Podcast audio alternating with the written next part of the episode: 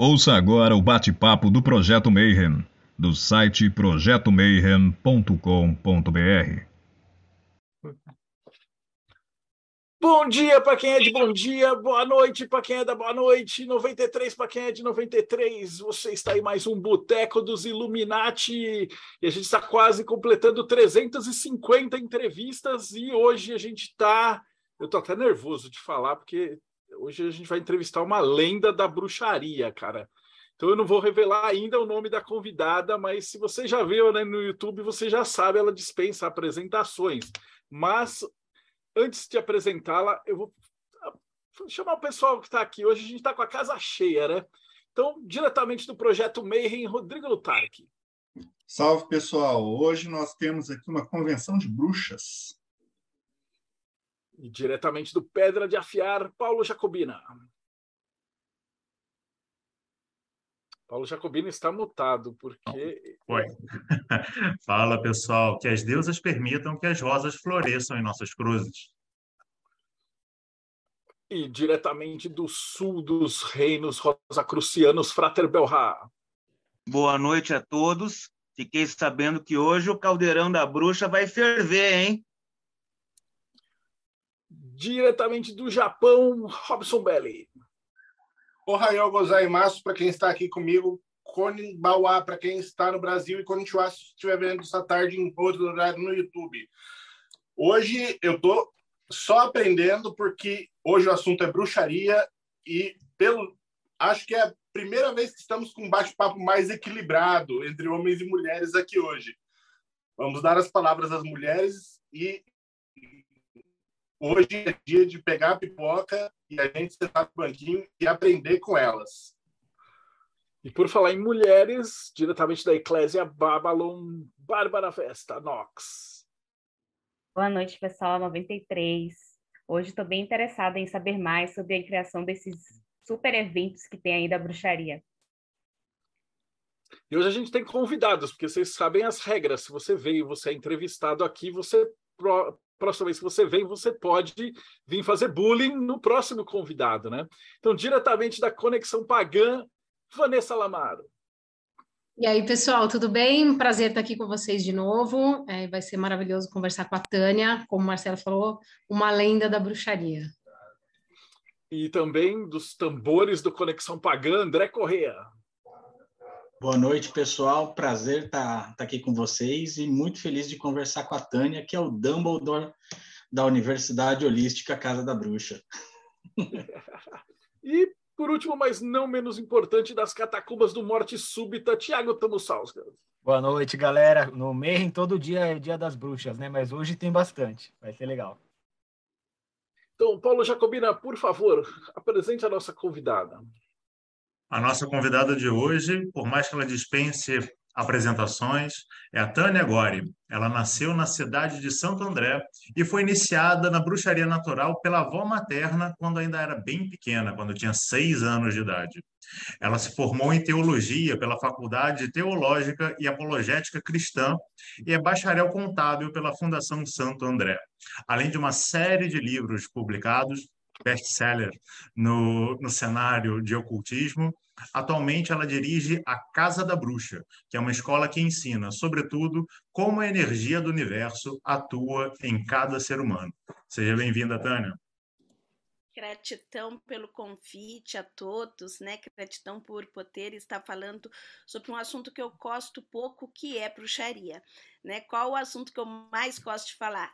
É bruxaria e mostrar, né, que a bruxaria ela não nasceu para ter apenas uma vertente, ela nasceu para ser multi e qual a natureza. A bruxaria é esse nosso encontro com tudo que é natural. Gratidão pelo convite.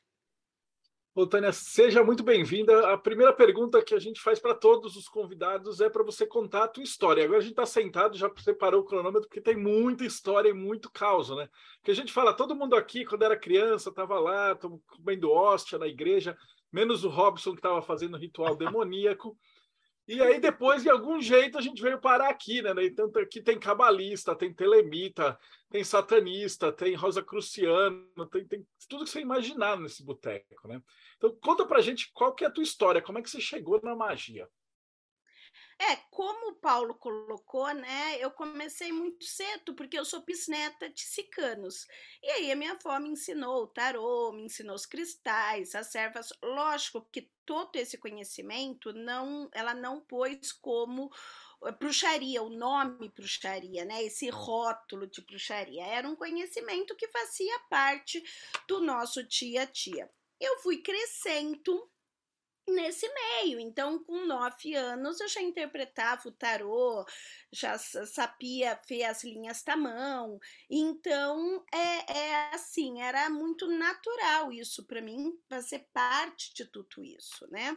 Aí, quando eu inteirei os meus 18, 19 anos, é que eu fui encontrar o termo bruxaria, que isso fazia parte de um conhecimento antes da Inquisição, das curanteiras, das parteiras, das penseteiras, e aí a esse movimento se dava o nome de bruxaria. Lógico que como todo adolescente da década de 80, né?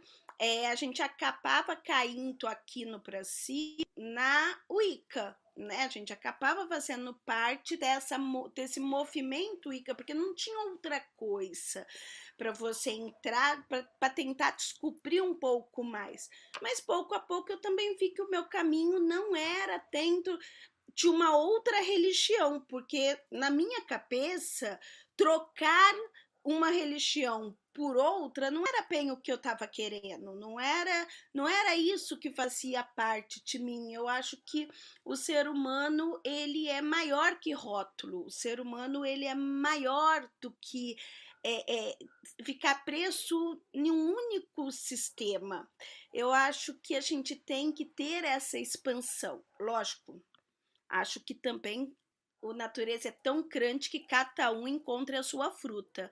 Mas a gente tem que ter a possibilidade dessa escolha, né? Sem essa imposição.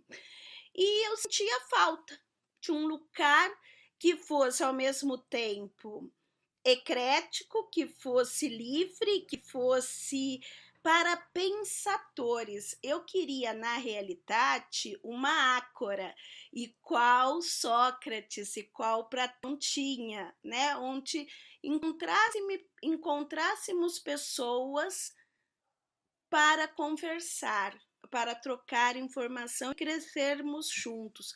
E em 96 eu criei esse lugar junto com o Alexandre, meu marido, que é a Casa de Bruxa, que foi a primeira universidade livre holística de São Paulo, que é um lugar que até hoje, né, a gente faz esse trabalho de diálogo, de mediação, de filosofia, independente da crença, da fé de cada pessoa, né? Então, esse foi um, um resuminho, assim, desse, desse caminhar. Eu começar agora que a pergunta que o pessoal sempre confundia de, com Wicca, com bruxaria, essas paradas todas. E, e, como que era você ter uma escola de bruxas em 1996?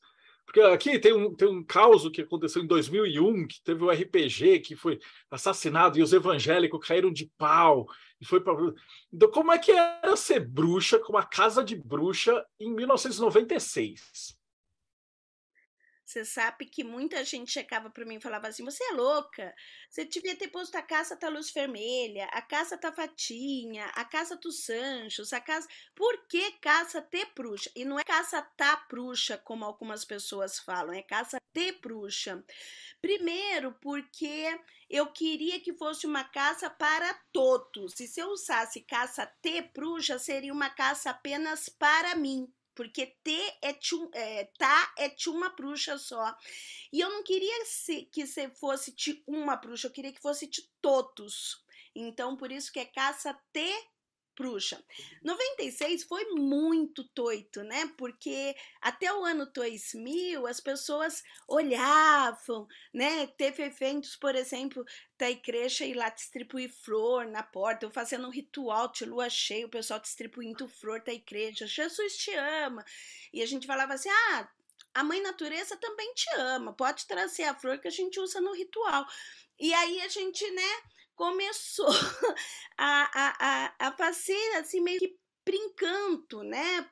Para quebrar um pouco o preconceito, porque se você bate de frente em uma discussão, é, eu penso assim, quer ver? Resumindo, eu vou contar uma história. Vocês vão ver que eu adoro contar história. Se alguém te dá um presente e você não aceita aquele presente, com quem que fica aquele presente? Com a pessoa que te deu. Então, todo o ataque que eu recebi, toda vez que alguém falava alguma coisa, atacava a casa de bruxa, era a época do Orkut, tinha uma discussão enorme no Orkut, culpa da casa de bruxa. Se você não aceita aquela provocação, se você não aceita aquela, aquele presente, fica com a pessoa que te mandou. E foi assim que a Casa de Bruxa sobreviveu nesses períodos de grande acusação, né? Eu acho que assim, se você não é persistente na ideia que você tem, e se você não acredita nessa ideia, e se você não põe a tua cara tapa, o mal vence. As pessoas que não, não fale nata vence. Então você tem que se permanecer. Porque o, o pão, como falava Kant, tem que fazer alguma coisa. Porque senão você sempre vai ser pisado, você sempre vai ser colocado à margem. E a Casa de Bruxa, ela sempre teve o princípio de ser um centro educacional. Eu sou professora, eu sou educadora. Então, qual que é o nosso princípio? Ensinar. Bruxa, o que é bruxa? Bruxa é uma palavra que vem do greco antigo prouxos, que significa desaprochar, sair de uma larva e se transformar em uma borboleta. Não é uma versão de, de culto a nata do que você espera que seja, porque você está introduzido em uma religião que foi imposta na Idade e se criou um monte de conceito que não, não teve prova né? Não se teve nenhuma coisa, mas a, o marketing foi feito e as pessoas acreditavam e não se procurou saber o que é diferente. Então, o que é a Casa de Bruxa hoje? É um centro para mostrar que somos diferentes, que somos o res, renascimento.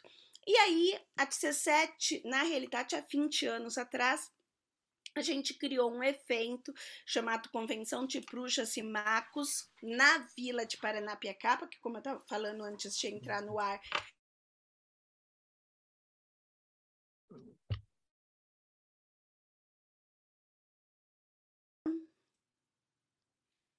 Caiu? Voltou? Não, tem... voltou. Voltou? Não, depois eu edito.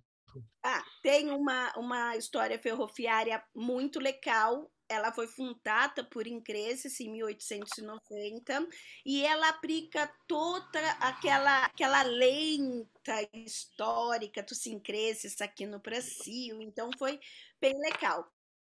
Começou a fazer a convenção de bruxas, voltando a, a, querer juntar as tribos, juntar as pessoas, para mostrar que não existe só uma religião, não existe só um Deus, não existe só uma fonte da natureza, mas que tem uma diversidade maravilhosa e que você tem esse direito de escolha, né? Você tem a possibilidade de escolha.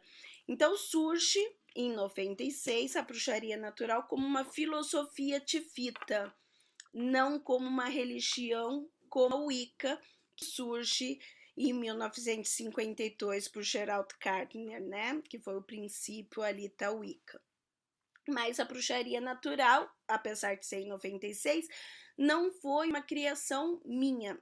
Como professora, como petacoca, o que eu fiz? Eu fiz um esquema de aula onde eu conseguisse passar para as pessoas passos para que elas aprendessem a encontrar a sua força interior.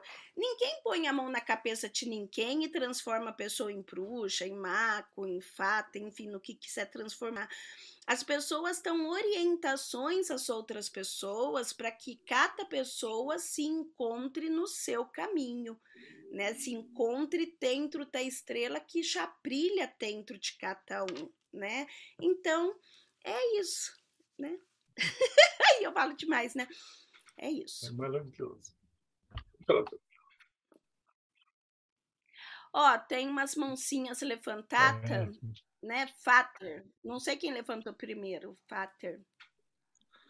Boa noite mais uma vez. Gostaria de te fazer uma pergunta. Eu também, meados aí de 1999, comecei a estudar a Wicca. Como você bem falou, na época nós não tínhamos muita opção, né? Ou você estudava a Wicca, ou você não tinha outra maneira de ter contato com alguma outra vertente de bruxaria, pelo menos aqui no Brasil, né? E eu gostaria de fazer duas perguntas. A primeira eu vou fazer agora, a outra eu vou esperar um pouquinho. É o seguinte: você dentro da da bruxaria, por exemplo, nesta convenção, hoje em dia nós já tivemos a palestra aqui da Vanessa, né? Ela falou um pouco da estregueria, que seria a bruxaria de origem italiana. Como que você vê as outras vertentes? Porque existe um predomínio, né, no ramo do neopaganismo brasileiro, pelo menos, de wiccanos e wiccanas, né? Como que eles dialogam? Como que eles veem a bruxaria natural? Não existe diálogo, né? O pessoal encolhe. Então, é assim, é, é diferente. Então, por exemplo, é, eu acabei sendo a foto todo esse povo que tá aí, né? Então, o pessoal acabou tendo que aceitar a bruxaria natural como uma vertente real filosófica de estudo da, das servas, dos cristais, dos rituais, que vem da época paleolítica, que eh, vem historicamente lá de trás, né? Então, mas a Wicca, a, a, a, as vertentes wiccanas, até entre eles, eles, eles às vezes não têm um diálogo muito bem definido. Outro dia eu estava num, num, num, numa rota, vamos falar assim, e eu vi o pessoal que pertence à linha alexandrina, meio de, de cara feia com, o pessoal do carteriano, aí tinha o pessoal da, da, da linha tiânica, que também tá, Eu falei, mas, mas nem entre vocês vocês se encontram, né?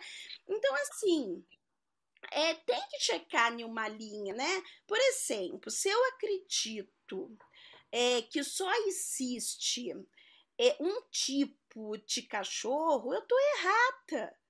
Por quê? Porque existem várias raças. O pensamento, ele é assim também. Por que tenho que acreditar só um pensamento é certo? Vários pensamentos são certos né? Então tem espaços outros. Eu posso fazer parte da bruxaria natural e ir na casa da Vanessa e aprender muito com ela sobre a estrequeria. A Vanessa ela pode ir na casa do André e aprender muito sobre o xamanismo. Eu posso ir na, em algum outro lugar, por exemplo, na, na linha, eu vi que tem um enoquiano aqui, e ir na linha Enoque e aprender sobre a, as profecias sobre a estátua dele aqui. Então, assim, por que, que eu tenho que me limitar a uma linha só? Por que, que eu vou. Não, Agora só a bruxaria natural é real. Não, eu me encontro bruxaria natural. Eu. Para mim, faz sentido ela me dar uma liberdade. Mas eu posso checar daqui um, um ano, dois anos, e falar assim: não, agora eu fiz a iniciação com a Vanessa e eu sou estrequeria. Porque eu gostei da Itália, eu gostei. E, e, e, o que, e isso não desmerece ninguém. Acrescenta, né? Se as pessoas parasse de querer dividir as coisas e unir mais, a gente seria muito mais feliz, porque a gente consegue aprender muito. Platão, ele tem uma, uma linha de ensinamento que eu gosto muito, que é o seguinte. Platão, ele fala que todo ensinamento válido tem que ser através do diálogo. Porque se você for escrever só assim um livro, você vai colocar apenas as ideias da sua cabeça. Mas se você for escrever um livro junto com outra pessoa e dialogar sobre aquele assunto, você será obrigado a, a, pensar em outras respostas. E isso vai fazer com que o exercício da sua mente cresça muito mais. Olha que coisa linda! O que é filosofia? Filosofia é a capacidade de você experimentar a locução, você colocar em prática o que foi falado. E isso, Frater, eu acho maravilhoso. Então, assim, tem muita gente que vira o nariz para mim, muita, mas eu gosto muito dessa liberdade. Perfeito. Tânia, só um complemento da minha segunda pergunta seria o seguinte: Podemos então concluir que a bruxaria natural seria uma bruxaria não religiosa? E também, pegando esse gancho, se a resposta for sim, existe dentro das correntes xamânicas, sejam elas incas ou astecas, maias, de que o xamanismo seria a primeira religião, né, ou, ou, melhor, não religião, vamos colocar assim, manifestação religiosa, espiritualista, que seja, da humanidade. Poderíamos, então, traçar um paralelo direto entre a bruxaria natural e o xamanismo? Sim, com certeza. Você sabe que quando é, eu fui em 96 colocar, eu sou iniciada pelo Léo Artes em xamanismo, né? Eu acompanhei o trabalho do Léo Artes durante muito tempo e foi um dos primeiros contatos com as raízes mesmo xamânica. Também passei um, um, um bom tempo com o Sérgio é, Eloy, que ele trabalhava, é, Sérgio Eloy não, Sérgio Xamã, que ele trabalhava com a linha Tapachelança, que também aprendi muito com ele, porque eu gostava muito das raízes é, nacionais, né? Eu acho que eu fui uma das primeiras pessoas que também foi muito criticada a colocar assim. Por que, que você tem que acreditar que só existe um leprechal? Se a gente tem o saci, se a gente tem o poitatá, se a gente tem a mula sem uhum. cabeça, esses são os nossos elementais. E a gente tem que saber essas lentas desses elementais, né? Fora a linha mesmo tupi-guarani, que aí você tem os nossos deuses, né? Os deuses xamânicos, os deuses tapachelança, que você encontra tupi, Iara, Jaci, Quaraci. Por que não honrar esses deuses também, né?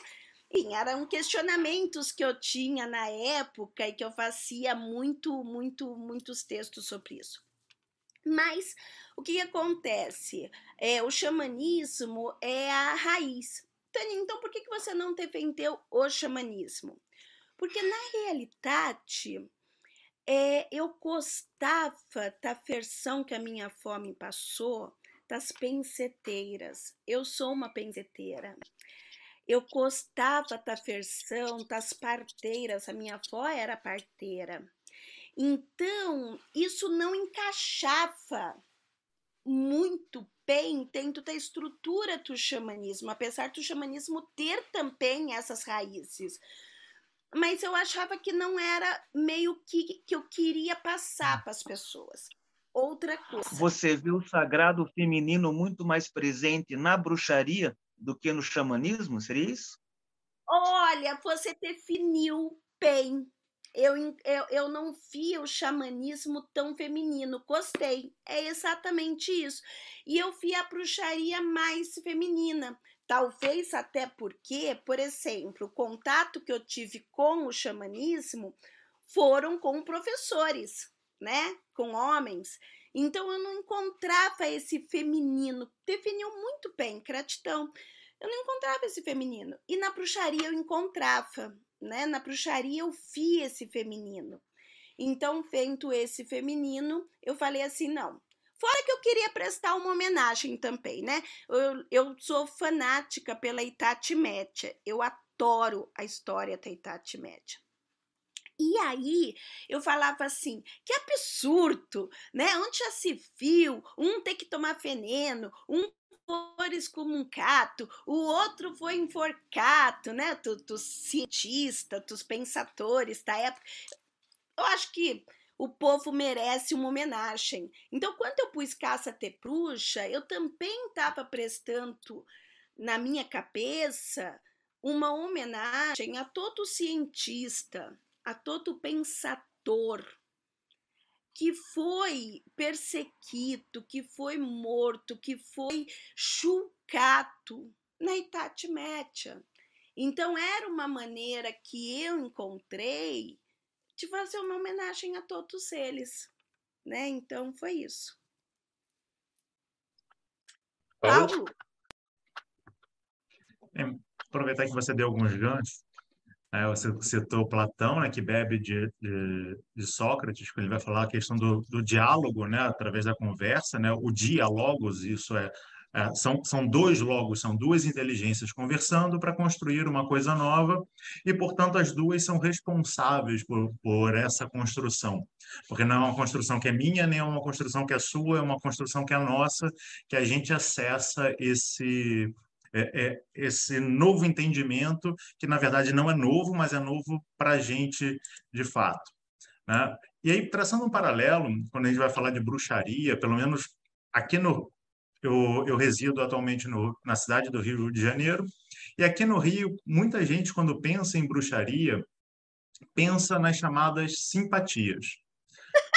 Em, to, em, em, todo lugar por aqui a gente vai encontrar ah, algum, alguma coisa dizendo trago a pessoa amada em sete dias. Aí o outro lugar já vai falar que são cinco dias, né? Porque aí você vai. Quatro horas. É, você vai, você vai começar é, é, essa, essa contestação para ver quem traz a pessoa amada um pouco antes. Né? Talvez a pessoa amada, às vezes, você vai para a consulta, ela já está na consulta, né? Esse talvez ganhe, de fato. Né? E aí eu queria saber, né, são duas perguntas intercaladas, mas elas conversam entre si. A primeira é: o que, que você acha dessas práticas, essas práticas de que as pessoas chamam popularmente de amarração amorosa? E a pergunta mais é, que conversa um pouco com o que eu comecei a falar logo no início da, dessa minha fala. Qual é a responsabilidade que você entende que a bruxa ou o bruxo, né, seja lá aquele que estiver conduzindo o, o ritual, tem nesses casos? Será que ela não tem, não tem responsabilidade nenhuma pela aquela prática dessa simpatia de amarrar a pessoa ou ela faz parte disso também? Tá, mas antes dela responder isso, ela precisa, queria te perguntar, Tânia, o que, que é uma simpatia? Então vamos lá. A palavra simpatia ela vem do latim antigo, não, não lembro qual palavra, mas ela significa semelhante. Simpatia é um adjetivo. Quando você fala assim, ah, eu acho o Paulo simpático, ou eu acho o Marcelo simpático, o que, que eu fiz? Eu escaneei o Paulo, eu escaneei o Marcelo e procurei rapidamente alguma coisa que fosse semelhante a mim. Então, eu achei ele simpático porque tinha algo semelhante a mim. A magia simpática, ela é muito comum, né? O que, que é a magia simpática? A magia simpática é, por exemplo, quando você abre um livro e tá lá, acenda uma vela amarela, por patinheiro. Por que amarelo putinheiro? Porque o amarelo está associado ao ouro. Você só encontra isso no Brasil. Se você pegar um, um livro dos Estados Unidos, a vela putinheiro vai ser verde, culpa do dólar. Então, o que acontece? Ele foi a, procurou algo semelhante para fazer aquela energia simpática, aquela magia simpática. Isso teve uma adaptação na Idade Média muito legal pelo seguinte: os pacãos, né, as pessoas do campo, tinham os seus ritos, tinham a sua maneira de se conectar à energia da natureza, mas eles não podiam falar isso dentro da igreja. Então, eles fizeram umas adaptações. E qual tem algumas rezas de penseteira que se usa o Pai Nosso, se usa o Ave Maria. Não acredito que as nossas antepassadas pré-inquisição conhecia Pai Nosso, conhecia a Maria. Elas usavam outras rezas. Mas para ter uma adaptação na igreja, teve essa esse modelo de usar o Pai Nosso, a Ave Maria, que tanto é, olha que, que coisa bonitinha que eu estava pensando outro dia, né? Vou compartilhar com vocês um pensamento. É, nas, pense, na, na, nas orações de, de penseturas ou de pensamento, a gente sempre reza o Pai Nosso e a Ave Maria, sempre, sempre. Por quê? Porque eu tenho que abrir a energia to masculino e tenho que abrir a energia to feminino, para criar um círculo em volta daquela pessoa para que ela se torne una de novo, para que eu estabeleça aí um processo de cura. É esse o princípio de uma pensetura, né? Eu juntar todos os pedaços dessas pessoas tanto faz eu rezar um Pai Nosso, uma Maria, ou, por exemplo, eu pecar uma outra oração que traga o sol e a lua e faça isso naquela pessoa. Desde que eu traga essa pessoa de novo para a integração do todo. Enfim, né? Isso foi um pensamento que eu estava pensando que eu queria compartilhar com alguém que eu ainda não compartilhei com ninguém. Aí, o que que acontece? você tem esse princípio da simpatia, que foi a tapitato na igreja. Tem uma simpatia que eu acho um parato, né? Que é uma simpatia assim, ó, que você, em uma sexta-feira de lua cheia, é, acende 13 velas brancas para 13 almas e reza para 13 almas que enquanto a pessoa mata não vir falar com você, ela não vai comer, não vai dormir, não vai, não vai fazer nada. Meu, que simpatia é essa, meu amor? Isso é uma paita de uma amarração em cima de uma pessoa. E depois você reza um Pai Nosso e uma Ave Maria. Pra quê? Pra pedir perdão a Deus? É, é, é umas coisas meio maluca que, que acontece na, na questão, né? Então, as simpatias, elas foram se deteriorando, elas foram se misturando. E aí tem uma outra coisa. Tem tamachia sicana, ó, fui para outro lado, hein? Vou falar das minhas raízes os cicanos, é lindo a tradição cicana, para quem não está dentro da tradição cicana. Para a mulher, a tradição cicana, ela é muito muito machista, não tem uma outra palavra para tossir. Então, por exemplo, se você caça com alguém dentro da sua tribo cicana e o casamento não tá certo, a culpa é da mulher não é do homem. Dentro da tradição cicana, a mulher tem que fazer o casamento dar certo de qualquer jeito. E aí nasce magia cicana, que são magias para você fortalecer os laços do casamento, fortalecer o amor dentro do casamento. Isso que era parte de dentro do casamento sicano caiu no popular.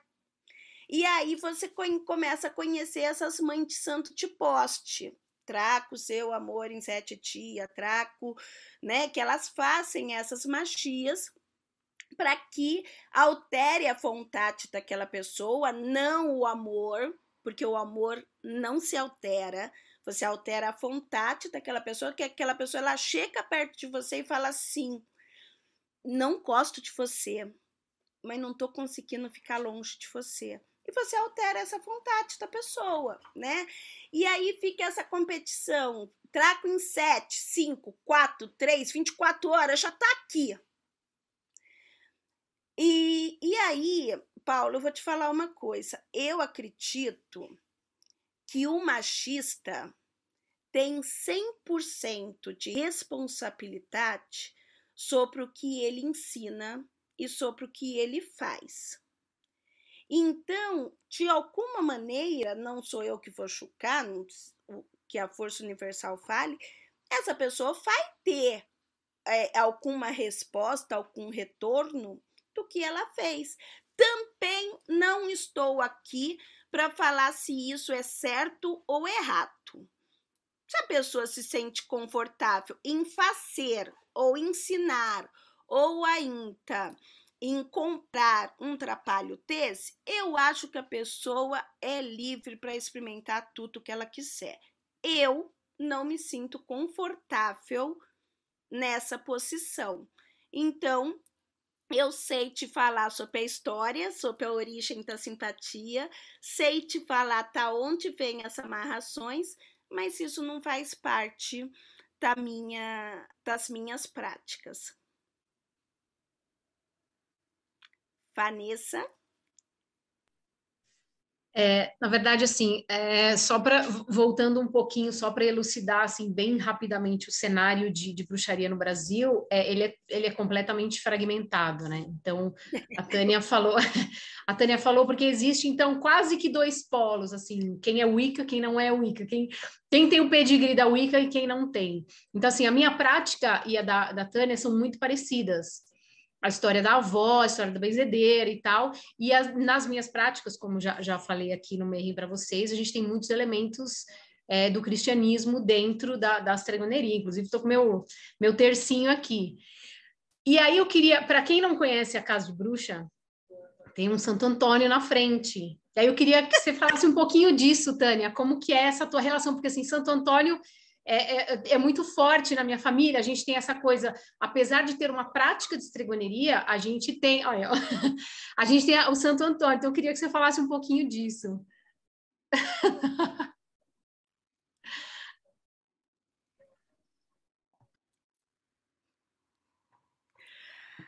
Eu amo Santo Antônio.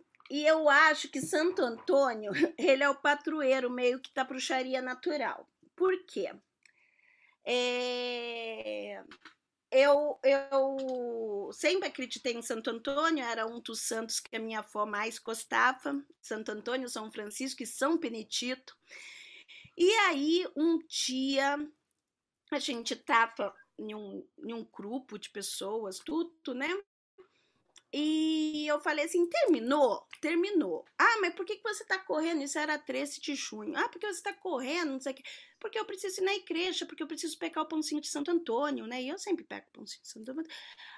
Como? Você está praticando a bruxaria aqui e você vai para a igreja que matou as nossas antepassadas e colocou na fogueira e, e enforcou e colocou no rio e não sei o quê. Eu falei, mas foi Santo Antônio que fez tudo isso? Santo Antônio estava envolvido lá, que eu saiba, Santo Antônio, ele, ele saiu de Portugal como Fernando de Pulhões, foi para Pátua, largou toda a riqueza, fazia pão, distribuía para os pobres. O que que Santo Antônio tem a ver com essa história toda? Ah, se você sair dessa, dessa porta, você não precisa voltar mais. Então, é, e realmente não voltei mais, né? Porque Santo Antônio, ele faz parte da minha criação. Eu não posso virar as costas para Santo Antônio e falar que eu não acredito em uma coisa que eu sempre acreditei, que fez parte da minha fé. Tânia, você é católica? Não, não sou católica, porque para eu ser católica, eu precisaria frequentar a igreja, eu precisaria respeitar todos aqueles princípios e hoje eu não respeito mais. Já fui professora de catequese, mas hoje isso não me completa. A minha fé, outra coisa, a minha, a minha filosofia é bruxaria, mas a minha fé é que eu acreditar em Santo Antônio.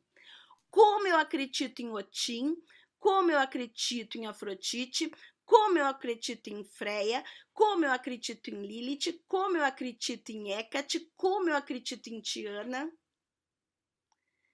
Como eu acho que o cristianismo é a religião monoteísta mais politeísta que existe no universo. Verdade.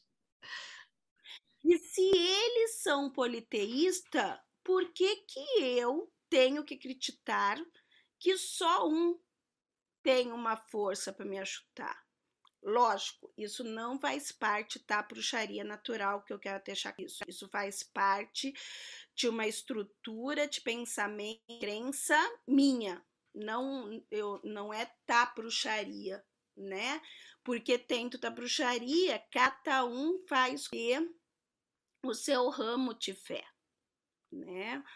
É, a teologia ela é muito legal, né? Por que, que eu fui estudar teologia? Eu fui estudar teologia porque eu sou apaixonada por religiões. E eu acho que quando você é um teólogo, você consegue vivenciar tem a religião de dentro. Então você consegue vivenciar aquela religião, né? Tanto que eu, eu tinha até pouco tempo atrás a carteirinha de pastora, né? Então, assim, e eu acho legal essa, essa vivência do interior de uma religião. Para você falar assim, não, isso cabe a mim. Isso não cabe a mim. Isso faz parte, isso é confortável. Isso não é confortável. E você essa liberdade te escolha, né? E só para completar um pouquinho antes de passar para morte súbita, deixa eu completar só uma coisinha com a Vanessa. Vanessa, me irrita muito essa polaridade, né? Eu acho que o universo ele não tem que ser polar. Eu acho que o universo ele tem que ser multiverso. Ele tem que ser um leque, né? Por que, que só dois pontos tem que estar tá certo? Tem, tem entre o 8 e o 80 existe aí um, uma sequência enorme de infinito de número entre o 8 e o 80. Para que ser tão polarizado as coisas, né?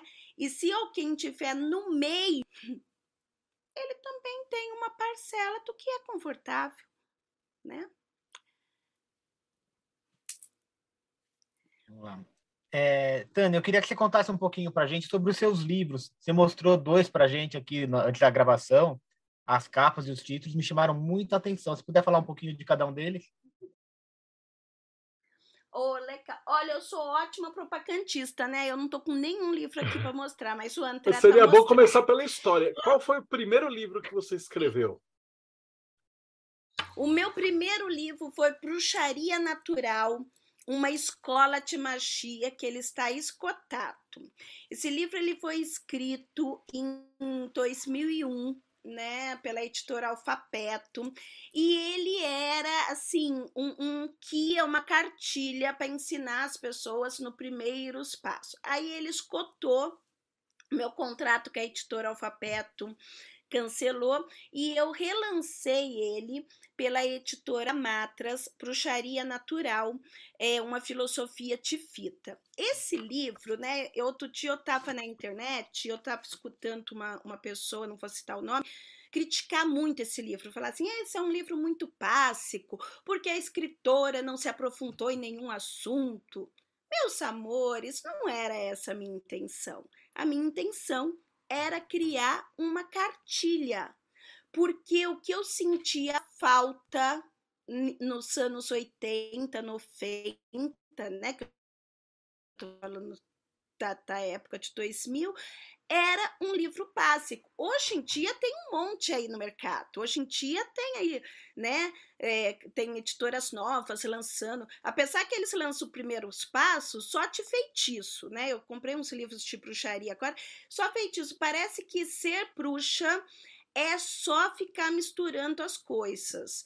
E aí esquecem de falar de algumas primícias básicas, esquece de falar de leis que regem a natureza, que não são leis da bruxaria, são leis naturais que regem, mas se esquecem de falar e acha que é só ficar fazendo feitiço. Também, na minha opinião, bruxaria não é isso. Bruxaria é você ter o conhecimento do e quando eu fiz o Bruxaria Natural, uma filosofia de vida, eu fiz questão de colocar esses princípios. Para quê? Para criar uma inquietação para a pessoa ir procurar mais. Tanto é que todos os meus livros têm uma bibliografia enorme no final dos livros. Se você pegar o Herpologia Mágica, que foi o último livro, o penúltimo livro que eu lancei agora em 2000 e e 22, é, você vai ver que é três páginas só de bibliografia. Livros litos, estudados. Para quê? Para que você não acredite no que eu estou falando. Se você duvidar de alguma, vai na bibliografia, vai estudar, vai aprender. Eu não, não tenho pretensão nenhuma de ser dona da verdade. Eu gosto de criar uma inquietação. E aí você vai estudar né? Então, o primeiro livro foi esse, foi o, o Bruxaria Natural, uma filosofia, uma escola timachia, e depois ele foi retitado como uma filosofia tifita, que é uma cartilha dos primeiros passos. Pronto. Aí, por Petito da Editora, eu escrevi um livro, APC Tamachia, para atender o público geral de feitiços de amor. E aí tem aquelas receitas de amor. Crianças, são 110 receitas testadas e aprovadas. O meu principal, a minha principal copaia foi o meu marido, são 30 anos de casado juntos, né? Então foram muita magia, ele é um encantado, ele sabe disso. Então eu escrevi isso no APC Tamachia, né? Com várias, vários feitiços dentro da tradição sicana, dentro da tradição natural. Aí, depois do APC Tamachia, eu escrevi A Bruxa e o Cavaleiro. O que, que é A Bruxa e o Cavaleiro? A Bruxa e o Cavaleiro foi é, que eu tive em regressão de vidas passadas e eu escrevo a história né, de como duas almas gêmeas passaram várias várias fitas e se encontraram. É um romance. Aí eu escrevi, aí eu passei muito tempo sem escrever, dando aula, estourou a pandemia. Aí estourou a pandemia, eu falei, vou voltar a escrever. Aí saiu o livro Herpologia Mágica, que ele tem 150 receitas de ervas, que a ideia é colocar a parte mágica, a parte terapêutica, as contraindicações, a, a, a sincronicidade das servas, o feitiço, é o ritual e a gastronomia, porque eu sou uma bruxa de cozinha. E aí a parte gastronômica das especiarias que se encontram no livro. Lógico que é, esse livro, as receitas são todas também testadas e foram feitas no ambulatório que a gente tem na Casa de Bruxa há 26 anos, né? Então, toda essa experiência de atendimento foi traduzida no Herpologia Mágica. E nessa Bienal eu lancei o Gastronomia do Tarot, que também é uma pesquisa de 30 e poucos anos, associando cada receita a uma lâmina do para que você não apenas lessem o tarô, mas indicasse uma orientação gastronômica que a pessoa pudesse comer a energia talã. Essa é a ideia da gastronomia do tarô. André? Eu não sei quem, qual mocinha quer ter depois. É a minha, Tânia. Tudo bem? Tudo bom, Tânia, André? Bem, você? Tânia, deixa eu te fazer uma pergunta. Para mim sempre foi muito confuso entender a bruxaria natural, exatamente porque, como você disse lá no começo, a, os primeiros livros de bruxaria sempre eles foram voltados para o Wicca e assim a gente sempre ouviu muito falar bruxaria natural. Eu nunca encontrei muito material sobre a parte devocional da bruxaria natural. E você falando aqui, você falou da, de que a bruxaria ela não é religiosa, né, que ela é mais uma filosofia de vida, mas ela tem um lado muito espiritual também. Né? É, ela é muito por conta dos seus praticantes, ela acaba se tornando dessa, ficando dessa forma.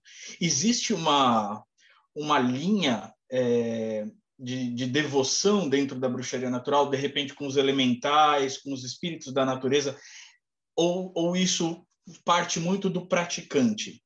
E aí já vem uma outra pergunta: um praticante de bruxaria religiosa, um, um praticante de bruxaria que possui uma tradição, ele, ele automaticamente também está praticando a bruxaria natural? Uma coisa anula a outra?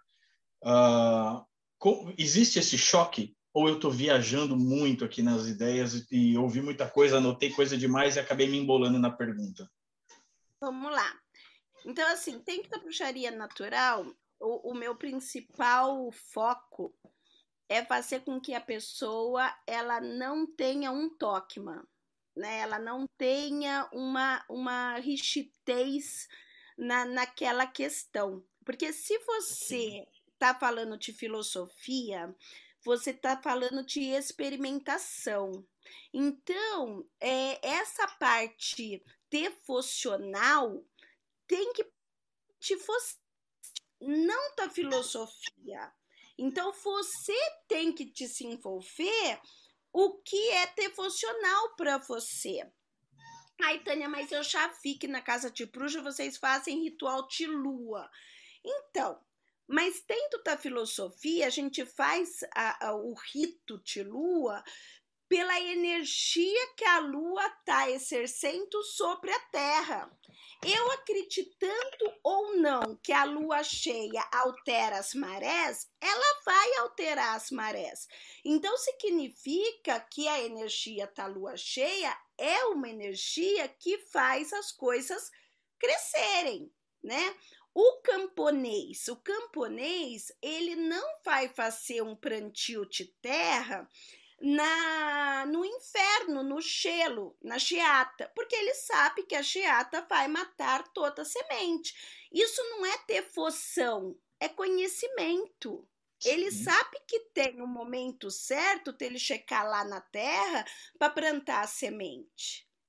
Então, a bruxaria natural, ela foca no que eu posso é, é, sentir a energia da lua eu acreditando ou não na, na, na, força cheia, ela vai fazer a alteração das marés. Por exemplo, quem trabalha em hospital, muitas vezes já me falou: ah, mas a lua cheia faz com que os neném nascem mais, mais rápido. Lógico, ela altera toda a água do nosso corpo. Isso não é devoção, isso não é religião, isso é conhecimento. Então, a bruxaria natural ela tem o foco de te passar conhecimento. Ai, Tânia, adorei os gnomos, acho ele tão bonitinho, os gnomos. Eu vou começar a fazer um ritual para os gnomos. Meu amor, se você se sente bem, faça. Ofereça uma maçã, põe um incenso, né? Fale com o seu gnomo, né? Fale, quero fazer um ritual. Meu cato, faz um ritual. O teu cato é, é fino, né? O sacrato é você que vai definir na tua fita, né? É o praticante que vai definir o que é sacrato para ele ou não. Mas é importante ele saber, por exemplo, que dentro do conceito greco, a natureza ela se formou através de quatro energias: terra, água, fogo e ar. Que cada uma dessa energia, segundo Hipócrates, rege uma parte da tua fita. Então, que você tem uma matéria, que é o elemento terra, você é composto de 70% de água, você tem uma respiração e você tem um elemento fogo. Então, os quatro elementos, você acreditando ou não neles, eles estão em você. E aí a bruxaria natural, ela te ensina a cuidar desses elementos. Matéria, terra. Então, vou estar tá com alimentação, por isso tu gastronomia do tarô. Vou estar tá atrapalhando com as servas, vou estar tá atrapalhando com os chás. A respiração, vou estar atrapalhando com a meditação, porque através da meditação eu consigo respirar melhor, eu consigo pensar melhor né? E a meditação, automaticamente equilibrei a minha alma e eu equilibrei as minhas emoções. Isso não é religião. Isso é meditação. Sim. Respondi, André? Respondeu. Abriu mais um monte de perguntas, mas, mas respondeu. A gente conversa depois. Obrigado, Tânia. Ótimo. Então, a minha função foi feita. Se eu conseguir criar uma inquietação em sua alma, minha função foi feita.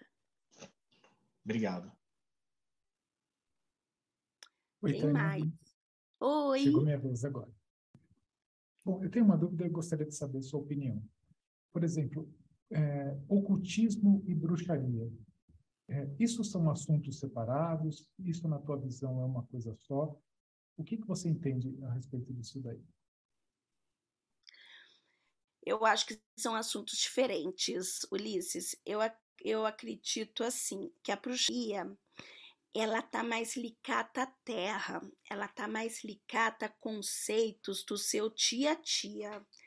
Agora, quando eu falo de ocultismo, eu, eu, eu a minha mente automaticamente ela vai para Franz Parton, ela vai para Elifa Selefi, ela vai para Helena Prafaski, ela vai, ela vai viajar por outros escritores que até tem algumas pitatinha de bruxaria, mas tem aquela tem uma cerimônia, tem uma busca de uma conexão com algo superior que a bruxaria, ou inferior, sei lá, tá ali, cada um segue, é, é que não tá ligado à bruxaria, né? Então, para mim, é separado esses dois conceitos, né?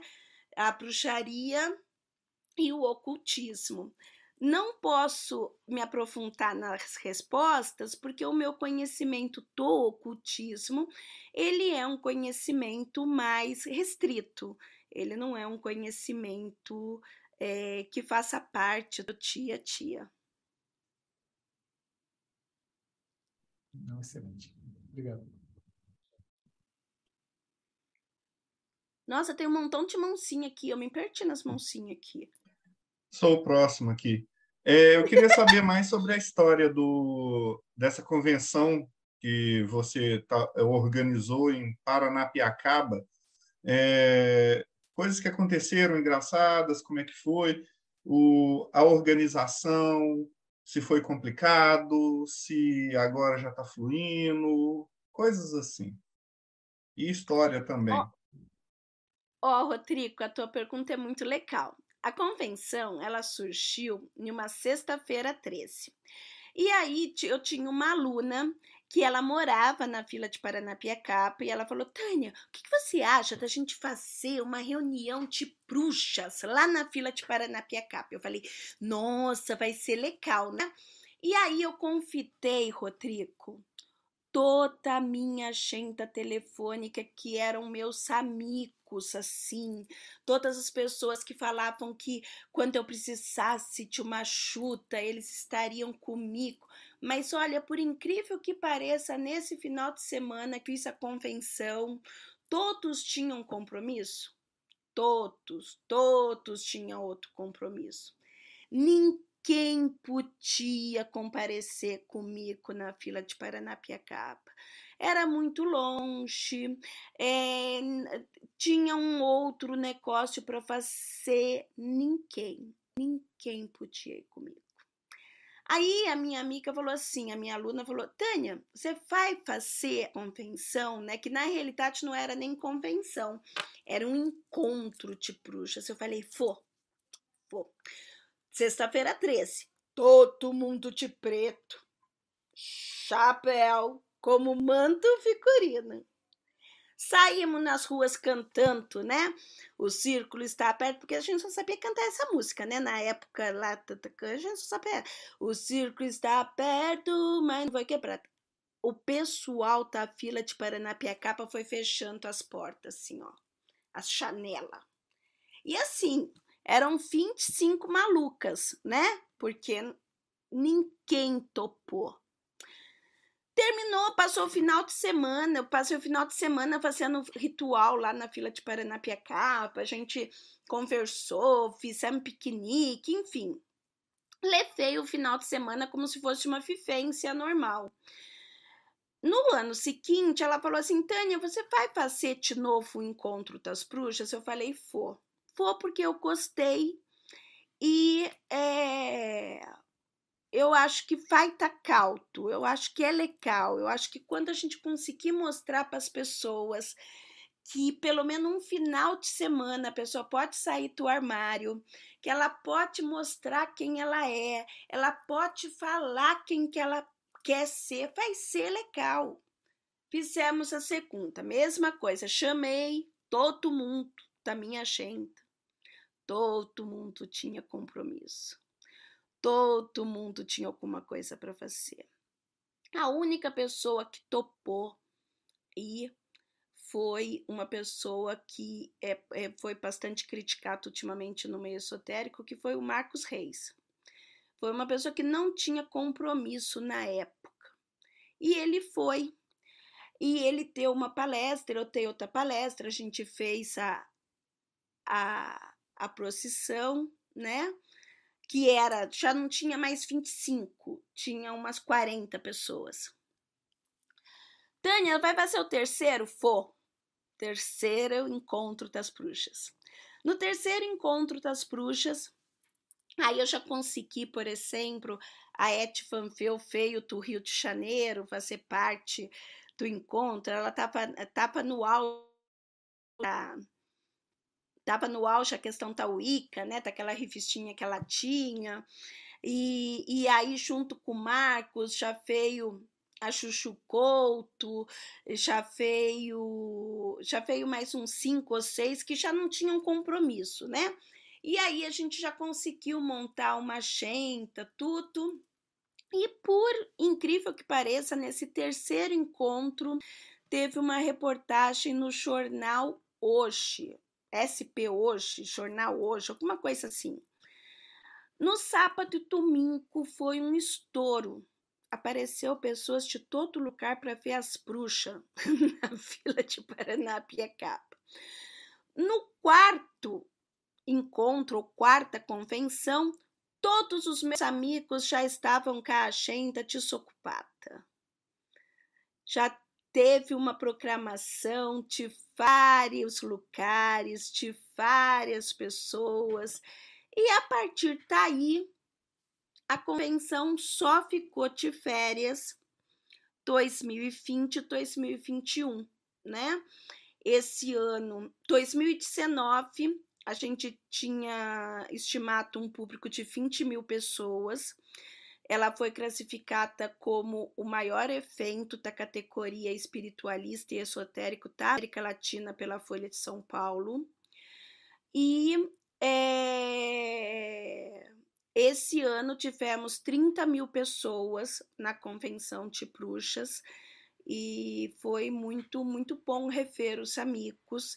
E a convenção de bruxa ela tem esse objetivo, né? Que as pessoas, em um final de semana, ela se reencontre, ela possa mostrar o seu trabalho, ela possa mostrar é, que existem várias coisas fora da caixinha.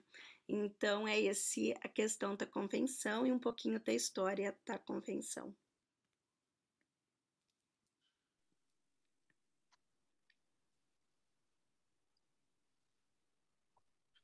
Frater Belrad, de novo. Tânia, na verdade, eu gostaria de fazer agora uma pergunta de um, de um ouvinte aqui, ele me chamou no chat, é o Frater Ordalium. O Frater Ordalium, Inclusive, fica aí uma sugestão, Marcelo, se me permitir, é, de entrevista com ele. Ele é da Quimbanda Luciferiana, também pratica o luciferianismo clássico e é também iniciado no candomblé. Então, aí, como eu tive a oportunidade de trazer o digno irmão Paulo aí, fica uma outra boa sugestão para o projeto Mayhem, Frater Ordalho. Mas vamos lá para a pergunta, Dani. Ele me perguntou o seguinte: é sabido por nós todos que o Gerald Gardner né, em conjunto com alguns historiadores e antropólogos, tal como a Margaret Murray, ele acabou fazendo um resgate das práticas ancestrais, como você bem disse, né, é, primitivas que não tinham viés religioso, mas sim espiritualista, né, da Europa, da Ásia, né, do Oriente Médio, né, que eram é, coisas que estavam se perdendo já na, na, no tempo, né? E ele, da forma mais fidedigna, né, creio eu, tentou resgatar isso da maneira mais, digamos assim, autêntica ou genuína possível. Porém, é sabido que quando a gente conta um ponto, aumenta, né? O, o, conta um conto, aumenta um ponto. A pergunta dele é a seguinte: você acha que quando isso chegou nas Américas, nos Estados Unidos, no Brasil, isso daí perdeu um pouco daquela essência que o Gerald Gardner Gardner tentou resgatar no começo, você acha que isso mudou? Se isso foi bom ou se isso foi ruim? Olha, que mutou, mutou, né? É, eu brinco quando eu for fazer a rota de conversa da rota do ano, né? Que é, é um assunto que é muito legal, né? Porque tá uma confusão, adoro a confusão da rota do ano amo essa discussão. Aí, o que, que acontece? Enquanto a gente estava em hemisfério norte, a história de Geraldo Carden que ele fez foi perfeita, né? Esse resgate cultural que ele trouxe. Porque como ele criou uma religião, ao contrário, ele não estava querendo criar uma linha espiritualista, não. Gerald Carne ele criou uma religião, porque em 1950 estava o começo do movimento feminista e ele queria aproveitar esse movimento onde ele tirava um Deus da chocata e colocava uma deusa. É, é, é, essa um pouquinho a história de Gerald Cartner. Outra coisa, Gerald Cartner ele nunca foi atrás dos cultos do homem do campo ele teve uma influência muito grande com Aleister Crowler e através da ordem que ele teve ali, ele criou uns ritos cerimonialistas dentro da Wicca que o homem do campo né, lá no campo não tinha, que eram ritos dentro de ordens esotéricas, ordens é, é, ocultistas, vamos usar a palavra que o Ulisses trouxe. E aí ele trouxe isso para dentro da Wicca. Tanto que se você vai ver um, um rito Wicca, você vai ver uma cerimônia que você não encontra dentro, vamos pegar do xamanismo, né? Porque você tem toda uma, uma, uma, uma preparação ali que não é tão assim rescatado desse povo do, do, do campo. Eu acho que o que Geraldo Carne fez foi maravilhoso. Se perdeu sim quando passou para as Américas, mas como boa ecrética que sou, também acho que tudo evolui e a gente não tem que ficar preso em álcool de 300, 100 anos atrás. As pessoas evoluem, as pessoas mudam. E as práticas também têm que mudar.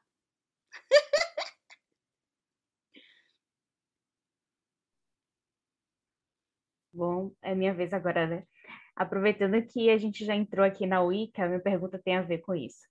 É, mais cedo na, na entrevista, você comentou sobre a responsabilidade do magista. Minha pergunta vai por aí. É, dentro da Wiki existe a lei do retorno tríplice, né, do tríplice retorno, enfim. É, qual que é a sua opinião sobre isso, sobre essa questão da responsabilidade do magista, a lei do retorno, é, a imposição da vontade do magista sobre o outro, o quanto disso é, é também muito envolto nessa culpa cristã da nossa cultura de se, se autorresponsabilizar pela, pelas maldades que causa, ir para o inferno e etc e tal. Qual é a sua visão sobre essas coisas? Você sabe que vai ser legal, né? Quando, quando a gente fazer a passagem, né? A gente vai se encontrar lá do outro lado Aí a gente vai ver, né? Vai encontrar todo mundo junto numa mesa só. A gente vai encontrar Puta, Cristo, Lúcifer, vai se encontrar lá todos, todos numa mesa só. Aí vai falar assim: Nossa, todo mundo aqui. E eles vão falar: Tá vendo? Vocês explicaram tanto na Terra para encontrar todo mundo aqui no mesmo lugar, né? É... Eu acredito, Bárbara, vamos lá, sobre a lei tríplice, né, que Gerald Gardner ele trouxe ele traz a lei tríplice como um resgate é, de uma cultura celta, porque dentro da, da linha celta, toda a cultura era feita em três.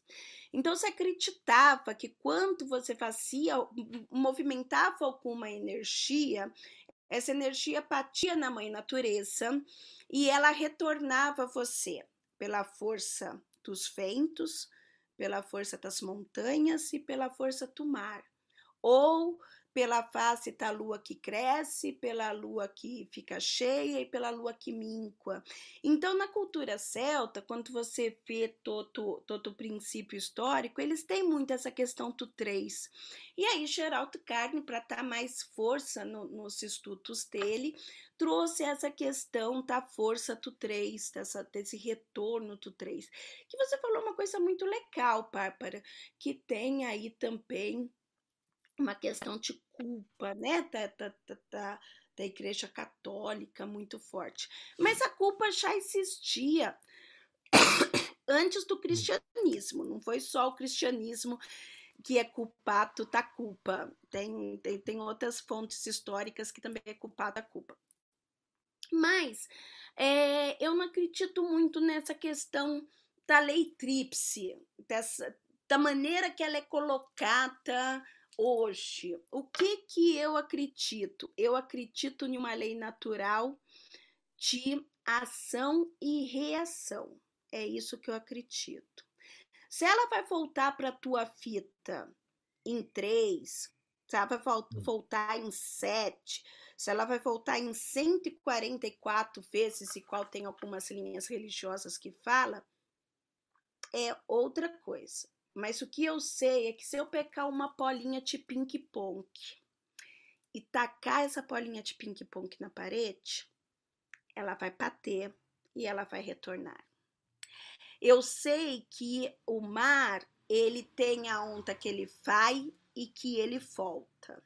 Então eu acredito muito na lei de ação e reação. E eu acredito que tudo que você faz você não vai pacar no céu, no inferno, você não vai pacar, é, vai vir um, um tiapinho lá com, com, com, com o tritente, espetar a tua punta, não é isso. Você vai ter o retorno no seu tia-tia. E não é um retorno é, é, é, daquele ato que você fez. Eu acho que a fita ela é cíclica.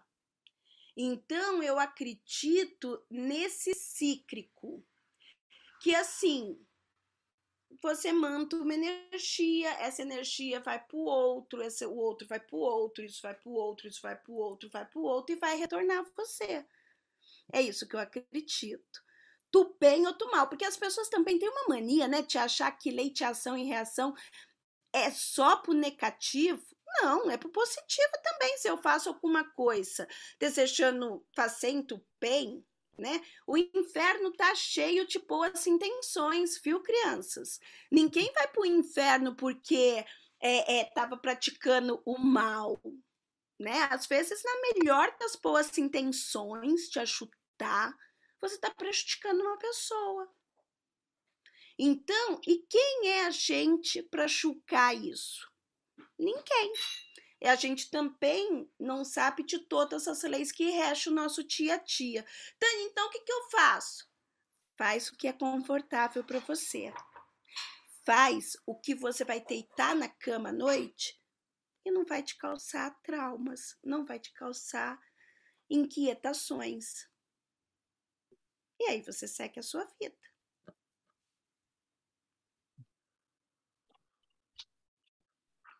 Voltei para minha última pergunta. Voltei.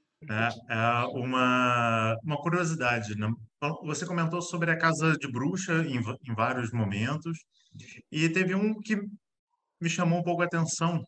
Né? Todos foram bem interessantes, mas um que chamou um pouco mais a atenção porque você comentou sobre filosofia, e filosofia é uma coisa que quem, quem me conhece sabe que eu gosto um pouquinho. Né? Você comentou que o, vocês ensinam a filosofia e o devocional vem de cada um, porque vocês não, não ensinam isso. Eu tenho uma visão um, talvez um pouco diferente da sua, então eu gostaria de, de saber, porque para mim a filosofia, né, a verdadeira filosofia, ela é a prática. Ela não é apenas a ação física, mas ela é uma ação física que decorre de uma essência que está devidamente harmonizada com essa ação. Se eu vejo o mundo como sagrado, né? pegando o exemplo que você deu, se eu vejo meu gato como sagrado, se eu vejo a árvore como sagrado, se eu vejo todos aqueles que, aqueles que fazem parte do projeto Merim como sagrado, e eu ajo de forma a conjugar essa sensação que eu tenho, essa gnose que eu tenho do, do, do sagrado com, com a minha prática, eu não estou fazendo um ato devocional também? Ou você entende de uma forma um pouco diferente? Você está fazendo um ato devocional, mas você checou nessa experimentação. Enquanto você está fazendo esse ato devocional, você está praticando filosofia. Quando você afirmar que esse ato devocional é único e absoluto e você queira convencer outras pessoas que a sua verdade é única, você matou a filosofia.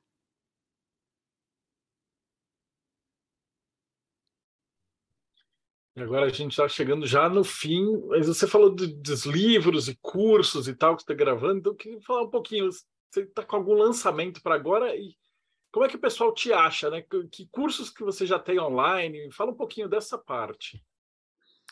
Olha, o pessoal me acha no Instagram, Tânia Gore Oficial, né? Tem uma Tânia Gore italiana, que não sou eu, ainda não, né? Eu sou Tânia Gore Oficial, a Bruxa Pracireira aqui. Na Itália tem, tem um montão de Tânia Gore Pracireira, é, é, Tânia Gore Italiana. E no Instagram, é, os cursos são casatebruxa.com.br e lá você tem toda a programação. Uma outra coisa que a gente não falou, que eu gostaria de pedir licença para falar, é assim: em outubro do ano passado, a gente inaugurou na fila de Paranapiacaba a Associação Pracereira de Bruxaria. É um local onde as pessoas é, podem estar tá indo para buscar informações desse mundo mágico. Associação, ela não é da Caça Tipruxa. A associação está com a Caça Tipruxa, mas a associação é um lugar aberto para todas as pessoas que queiram levar o trabalho para a associação, né? Porque a associação ela visa unir, né? É, o maior número de linhas, de religiões, de filosofias, de tribos possíveis para que as pessoas possam comparar, para que as pessoas possam conhecer, para que as pessoas possam desenvolver a espiritualidade, a devoção, a filosofia, porque cada pessoa vai se encontrar em um lugar diferente, né? Em uma raiz diferente, em uma tribo diferente né? E a gente pode ser amigo de todas essas tribos. Então, a associação ela nasce com esse objetivo. Né, de ser um lugar. Eu tenho muitos amigos que são grupos menores que, por exemplo, não podem contar com uma chácara para fazer um ritual. Aí se metem no meio do mato, se metem em um lugar que não pode, aí vem a polícia encher o saco. A associação ela tem um lugar, o André conheceu lá, ele foi lá fazer parte da, da convenção, tem um lugar maravilhoso para fazer rituais, só me mandar um WhatsApp, entrar em contato com a Casa de Bruxa, a gente vê se não tem nada marcado, marca o ritual para levar o grupo, para você fazer o seu trabalho. Então, a associação ela tem, ela nasceu para ser um lugar físico das pessoas. É legal online? É, é muito legal. Mas a gente precisa também se encontrar no físico e a associação ela nasceu para isso. Tá? E os cursos e começou agora na pandemia, você gravou e, e o pessoal que está assistindo em casa. Então, poder falar um pouquinho de quais cursos tem, do é, é, eu tô eu tô adaptando porque eu tenho muita aula, como eu falei aqui para você no Zoom né? E isso ainda não está disponível ainda, né? Eu fiz alguns cursos em e-book, eu fiz alguns cursos crafatos, mas tem muita coisa ainda sem editado, porque assim, uma coisa é você estar tá dando uma aula no ao vivo, né? Outra hora é você disponibilizar esse ao vivo para as pessoas que estão em casa. Então a gente está ainda é, fazendo esse trabalho. Se as pessoas entrarem no tapro, tapro, tapro, bruxamania.com.br, tem lá algumas coisinhas, não é muito não, mas algumas coisinhas online para quem está fora de São Paulo, né? Você sabe que é, o online foi muito interessante na minha vida, né? Eu, eu sempre fui interiorana, né? Santo André é meio interior. A gente, a gente fica sancado se alguém fala isso, mas Santo André é interior. E, e quanto abriu online, eu conheci gente de tanto lugar fora de São Paulo, né? O pessoal do Rio, o pessoal do Rio é maravilhoso, tem uma sede de conhecimento muito legal o pessoal do Rio, o pessoal da Bahia, o pessoal da Bahia é um pessoal também muito empolgado, é um pessoal que busca.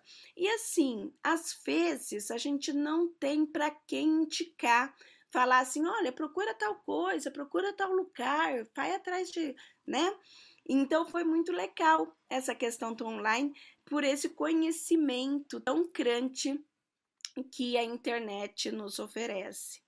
Tá vendo? Eu tive que dar o braço uhum. torcer e falar que a internet é interessante.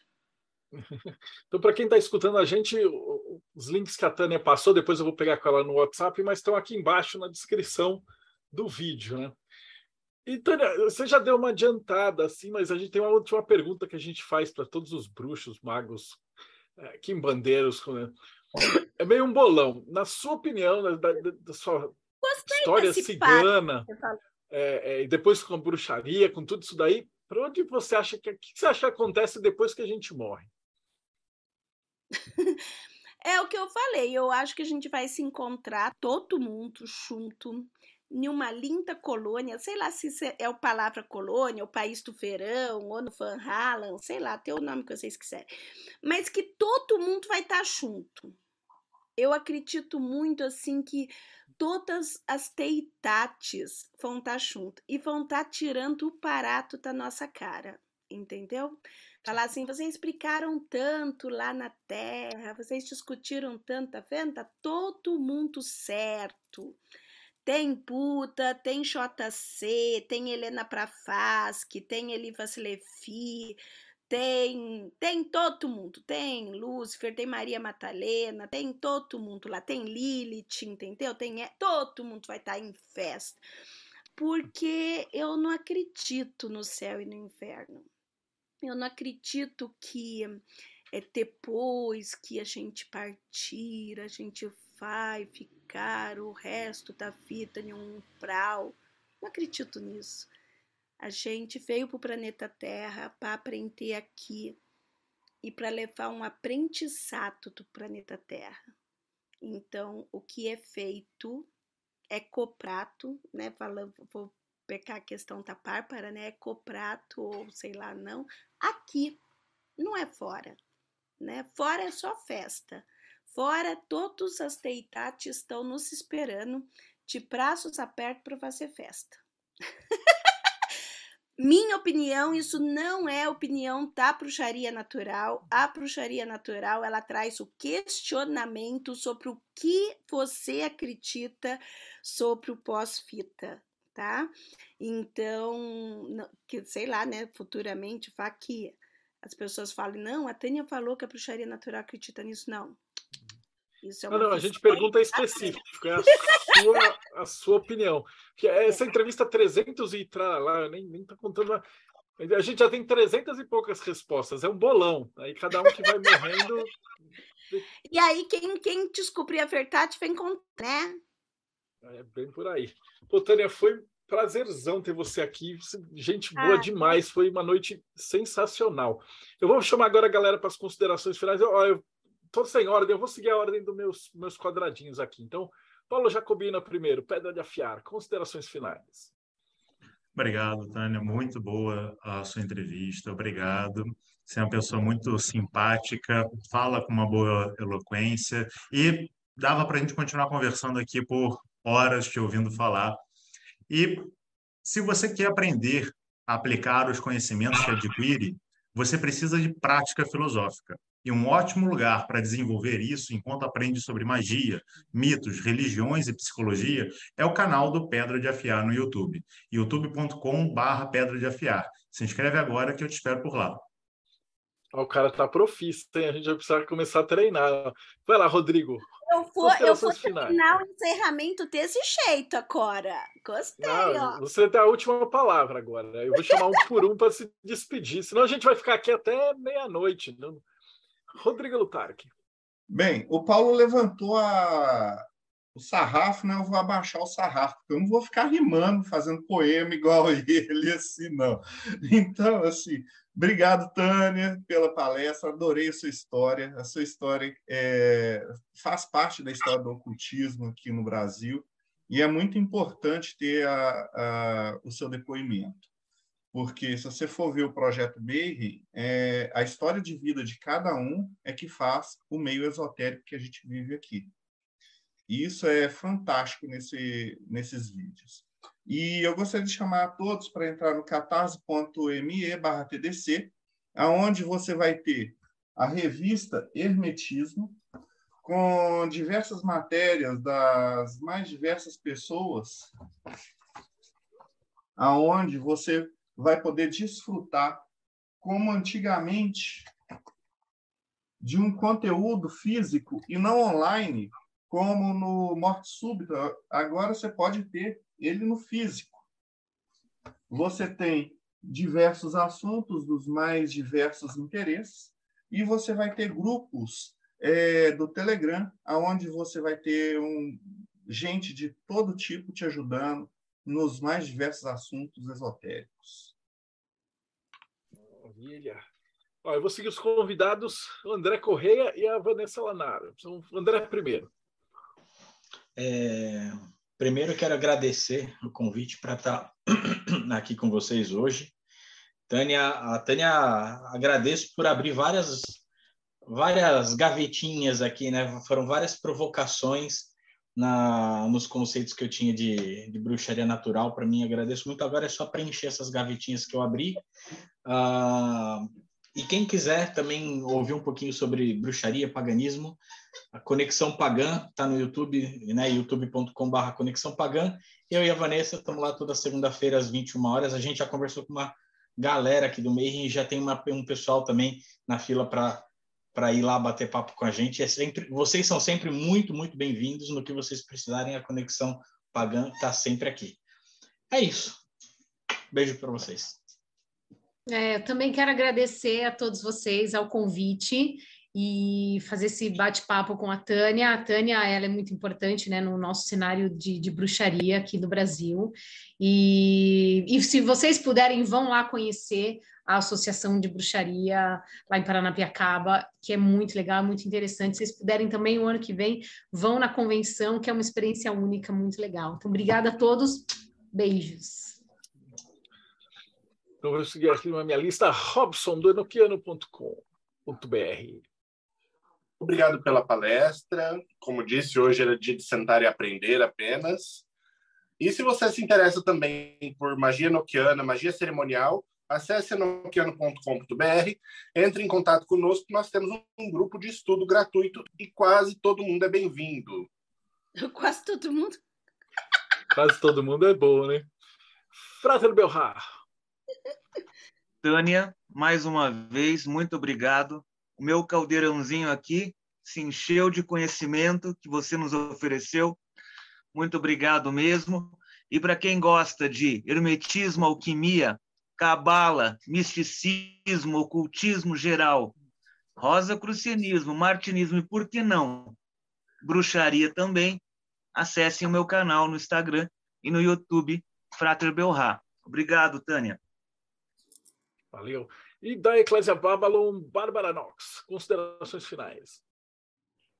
Obrigada, Tânia. Super importante sua presença aqui como registro histórico né, da bruxaria contemporânea brasileira, realmente. É, parabéns pelo enorme legado que você construiu e continua construindo. Né? É, eu sou ocultista, mas, mas também sou bruxa e comecei na bruxaria, não renego minhas origens, a mão de feitiço existe e permanece. É, e para quem se interessa por Telema, por um contato devocional dentro de Telema, quer cultuar, conhecer mais a deusa Babylon, pode entrar em contato conosco na Eclésia Babylon. Nosso site é 4gsanctuary.com ou podem falar direto comigo no Instagram, vesta.nox, e agora eu virei gente grande, eu tenho um site, vestanox.com.br. Muito bem. E, por último, mas não menos importante, Tiago Tomosauskas, considerações finais. Tem bruxaria no Morte Súbita? Tem, desde sempre, Marcelo.